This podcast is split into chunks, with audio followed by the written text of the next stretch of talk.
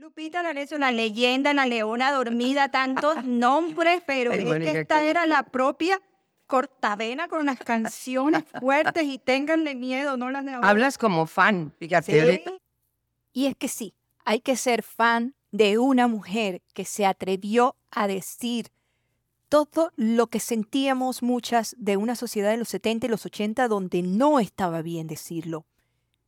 Y esa fue Lupita D'Alessio, la mexicana que ahora viene con un tour que es como una despedida que se llama Gracias Tour. Y por eso hoy hablamos a corazón abierto sobre los momentos más oscuros y las alegrías más grandes de la leona dormida. Esto es Mija Talks, el podcast, y yo soy Mónica Mendoza, tu host. Bienvenidos.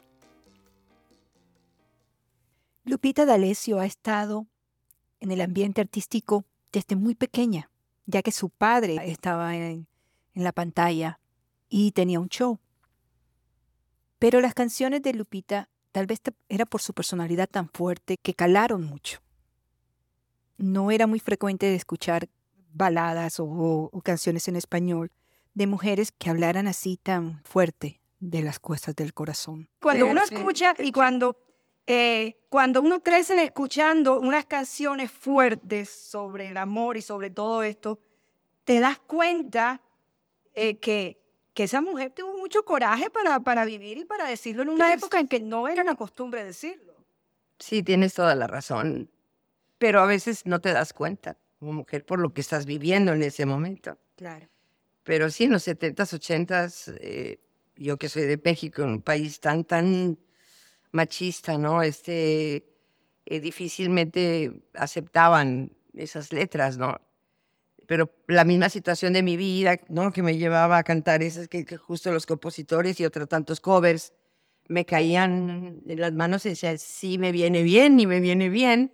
Y, este, y otras mujeres que estaban pasando por una misma situación o parecida, pues las empezaron a abrazar y es ahí donde se dio ese fenómeno, ¿no? De, de liderazgo, de que es que Lupita, lo que diga Lupita, hablo de mujeres, ¿no? Ahora ya los hombres también, ya el tiempo pasa, las épocas pasan, los gustos también, y ya el marido lleva a la esposa, ¿no? Entonces eso, eso, está, eso está padrísimo. Pero sí, sí, eran épocas difíciles de cantar. Yo estaba muy chiquita aparte. Estaba muy chiquita, estábamos hablando 17 años empecé y cuando empecé a cantar esas canciones fue 24 años. Cuando como tú de Lolita de la Colina, pues. Y ya era tu cuerpo, en otro cuerpo abandoné. O sea, en el 78 decir eso no estaba, no estaba permitido, sí, pero pues yo, yo me aventé. Sie- Siempre, siempre fue tan dramática como, como las canciones. Sí, híjole, ya sí, mi, pues, mi equipo dice que sí, que, que me voy a llevar un Oscar. Sí, soy dramaturga, dice Sí. mi hijo también me dice que sí, sí, dramática no, soy intérprete, Mónica. Claro, porque es que eso hay que sentirlo para poder Pero es que lo vives, lo- si lo Claro. viviste, obviamente lo vas a vivir en la Claro. canción, pero no soy drama, es intérprete, Sí, sí, e intensidad, es pasión, claro, lo que estás es una catarsis, claro. ¿no? Es que, es que eh, eh, la gente conecta cuando se da cuenta que viene del alma algo, ¿no? Y eso lo pasas, claro, eso lo Claro, transmites. Claro. Entonces ahí viene la, cuando se identifican con el artista, claro. Lupita, ¿en qué momento cae en cuenta que ya es el tiempo para un tour como Gracias? Ya cumplo 70 años en marzo del año que entra, del 2024, Dios primero. Y hay que ir pensando ya en ese momento. Yo no quiero causar lástima, no quiero, espero en Dios que no me enferme nunca, estoy muy sana, estoy muy bien, gracias a Dios, vocalmente súper bien, pero es importante, creo yo, que ir, ir, ir ya preparando ese terreno. Esto es, este es como un entrenamiento para, para llegar a ese último concierto, Mónica. Claro. Y, y como ha vivido su vida, se va con sus reglas en, su, en el momento que usted decide, ¿no? A su manera. A mi manera. Y no como la canción, porque no, Sí. y no es a mi manera, esa es la manera de Dios. Pero, pero, yo no propone, pero Dios dispone. Claro. Entonces, yo quiero, sí deseo, con el dolor de mi corazón, porque hay una nostalgia, porque eh, es el gracias por el aplauso, gracias por comprar el disco, gracias por tantos años, gracias por tanto, por tanto, por tanto. No es fácil tomar una decisión así. Lo puse en manos de Dios, Señor, esto es lo que yo deseo, tú conoces mi corazón y ya me llevará Él. O sea, pero sí siento que es el momento de irte bien. ¿Por qué mal? ¿Por qué permitir que ya no canta igual, ya no se le oye bien, ya no se ve bien? Eso no quiero, eso no quiero. Entonces creo que es el momento, como le dije a mi manager, es el momento de hacer la gira del gracias. No esperemos más tiempo a que me descomponga, es por decir algo, pues. Ok, me dijo, está bien. No están de acuerdo ni mis hijos ni él, pero, pero, pero yo sí, yo siento que sí es el momento.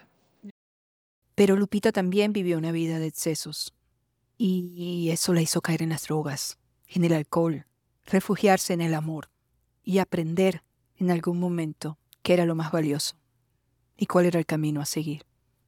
Y no tiene pena de hablarnos al respecto. ¿Cómo la espiritualidad la ha ayudado en sus momentos más difíciles? Porque todos tenemos momentos muy bajos en la vida y otros altos. Sí. ¿Cómo la ha ayudado? Ah, bueno, pues lo clamé, el clamor. Y me oyó, me escuchó. En los momentos, el más bajo, donde no me, si haces así, ni siquiera me ves. Ya no podía bajar más. Ya no. Ahí lo clamé y me, me tomó de la mano. dije, pues si vives, pues, tómame de la mano, ¿verdad? Me tomó de la mano y, y ahí fue donde dije, mi hijo ya, mi hijo Ernesto estaba comprometido con su esposa actual, ya con su esposa, la única que ha tenido. Y dije, se va a casar y yo no voy a conocer a mi tía. Entonces sigo yo en esta vida, porque pues no me va a llevar más que a la muerte, ¿no? Excesos, adicciones y mil cosas que ya conocen ustedes. Al final creo yo que era importante y Dios me quitó la venda de, de reconocer que necesito ayuda. Y yo dije, necesito ayuda, necesito rehabilitarme. Pero iba de la mano ya con Él, con Jesús. Jesucristo ya iba de la mano, que es Dios. Al final del día es el mismo. Entonces me fui a Guatemala a un centro de rehabilitación. 45 días. Pero ya iba de la mano yo con Él. Entonces sí se complicó, claro que se te complica es, es, es, una, es terrible, o sea, no está fácil. Pero en él se puede. Hay, una, hay, un, hay un versículo que dice, todo lo puedo en Cristo que me fortalece. Entonces, y hay otro que dice, mira que te mando que te esfuerces y seas valiente. Entonces yo me tomé de eso y dije, claro que soy valiente, claro que si me esfuerzo voy a poder. Entonces, eso me levantó. Entonces llevé mi terapia muy bien, llevé mi... todo muy bien. Y tengo 16 años en él y limpia, con el temor de Dios en mi corazón, que eso te aleja, todos somos pecadores, pero te aleja del pecado. Entonces, fallo, fallo, pues sí, le fallo, le fallo, pues como, pero no en eso ya, gracias a Dios. Sea, soy un poco temperamental en mi carácter y eso. Entonces, en eso sí, de repente soy como muy rápida en tomar decisiones y eso me lleva a las malas consecuencias por tomar tan rápido la decisión sin orarlo, pues. Entonces, tengo que poner las cosas. Sin morderse la lengua antes de Sí, caray, eso, eso, sí, eso sí me, me lleva, sí, sí, sí. Y ahí digo, Señor, perdóname, por favor. Sí, pero... El ángel de la guarda está sí. Pues no el ángel, Dios, Dios mismo dice otra vez, pero es tan fiel que te perdona. Sí, sí, eh, tiene una paciencia. Sí, sí, tiene una paciencia, sí, claro que sí. Pero esa es mi fe. Esa es, Eso es lo más importante. Sí, sí, sí, Mónica. ¿Cuál quisiera que fuera su legado? Ay, el, el, espiritual. El espiritual.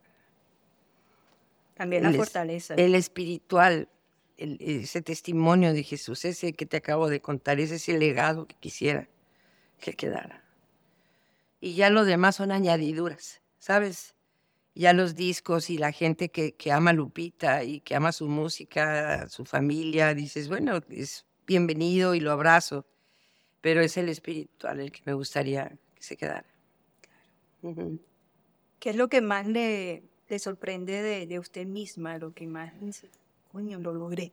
Ay, que siga aquí. que siga aquí, que, que haga mi tour de promoción hasta la fecha, ¿no? Teniendo 69 años, me sorprende, me sorprende. Eso lo hacíamos cuando empezábamos, cuando venías a promover algo, cuando venías a promover un concierto, cuando... Pero, pues yo estoy en el control. ¿Usted sintió que no lo iba a lograr? Yo sí siento que no. Sí.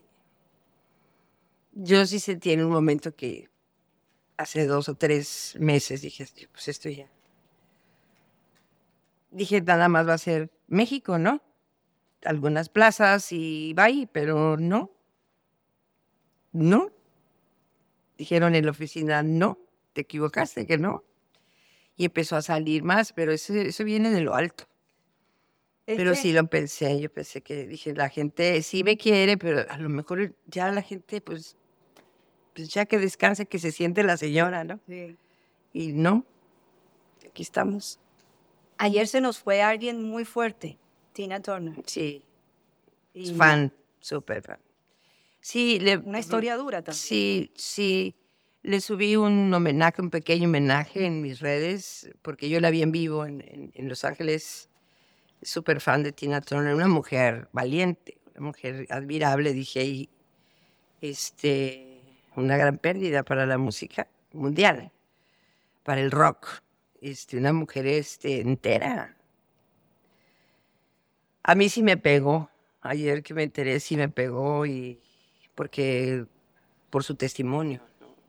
Se levantó a pesar de tantas eh, cosas que le pasaron en su vida y tuvo el éxito que ella quiso tener y Y me, me identifico con, con, con Tienen ella. historias parecidas porque ambas historias son ejemplo para otras para, para levantarse y Sí. seguir adelante. Entonces, por eso como que la, la traje ahora a colación. Ah, qué linda. porque son historias que, que, que nos llenan de orgullo de que lograron cambiarlo todo, ¿no? que pueden inspirar a los vida, demás, claro. claro. claro. Qué padre que lo digas. Pues esperemos que así sea, Mónica. Sí, sí, así, así lo Sí. es. ¿Qué le diría ahora a todas estas mujeres, a todas inter- estas intérpretes jóvenes que, que tienen tanto que aprender también?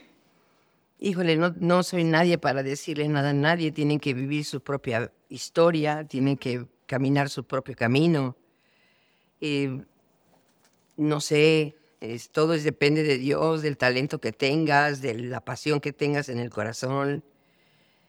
Pero si de algo puede servir, yo fui una mujer que nunca quitó el dedo del renglón, ¿no? A pesar de navegar contra la corriente, pues dije, esto me gusta, es para mí, y, y- y navega contra la corriente. Si te gusta, navega. Y si me siento segura y sé lo que puedo aportar y sé lo que tengo en mi, en mi caja, en los dones y talentos que Dios te da, pues adelante. Y para aquellas que están sufriendo abuso, violencia o cosas por el estilo ahora. acercarse a Dios tanto para uno como para la otra. O sea, muchas veces es la inseguridad, o sea, la inseguridad de una mujer o de perder un hombre que te está violentando y ya no lo voy a ver más y mejor me espero y que me golpee, pues es que creo que eso no está bien, porque no importa la edad que tenga la mujer, eh, tiene una, tenemos una vida y esa vida siento que hay que protegerla, ¿no? Hay gente que nos quiere, gente que nos necesita, porque luego pensamos que estamos solas y que no, no necesitamos a nadie. No, no es así. O sea, hay gente que sí nos quiere. Entonces, no, no, no, no, lo, no lo permitan, simplemente no lo permitan. ¿Cuál es la canción más cercana a su corazón de las suyas? Hoy voy a cambiar mudanzas. Te quiero, Moniquita linda. Ay, qué hermosa. Ay, hermosa, No, Moni, qué linda. Esta gira, en la que estará con su hijo, Ernesto D'Alessio, se llama Gracias Tour y empieza el 22 de septiembre más o menos. Y es como un tour dando gracias a todos los que la han acompañado en sus grandes momentos como artista y como persona. Si quieres saber más de esto, yo lo voy a poner eh, en la descripción de este episodio. Va- vas a tener toda la información si estás interesado en ir a uno de los conciertos que va a estar presentando La Leona Dormida en Estados Unidos. Gracias por hacer de Mija Talks el éxito de la empatía y conectar esas cosas que nos unen, que nos acercan. Síguenos en las plataformas como Spotify, Amazon Music, Apple Podcast, Google Podcast, iHeartRadio y hasta en YouTube. También en nuestra página mijatalks.com. Yo soy Mónica Mendoza. Hasta la próxima.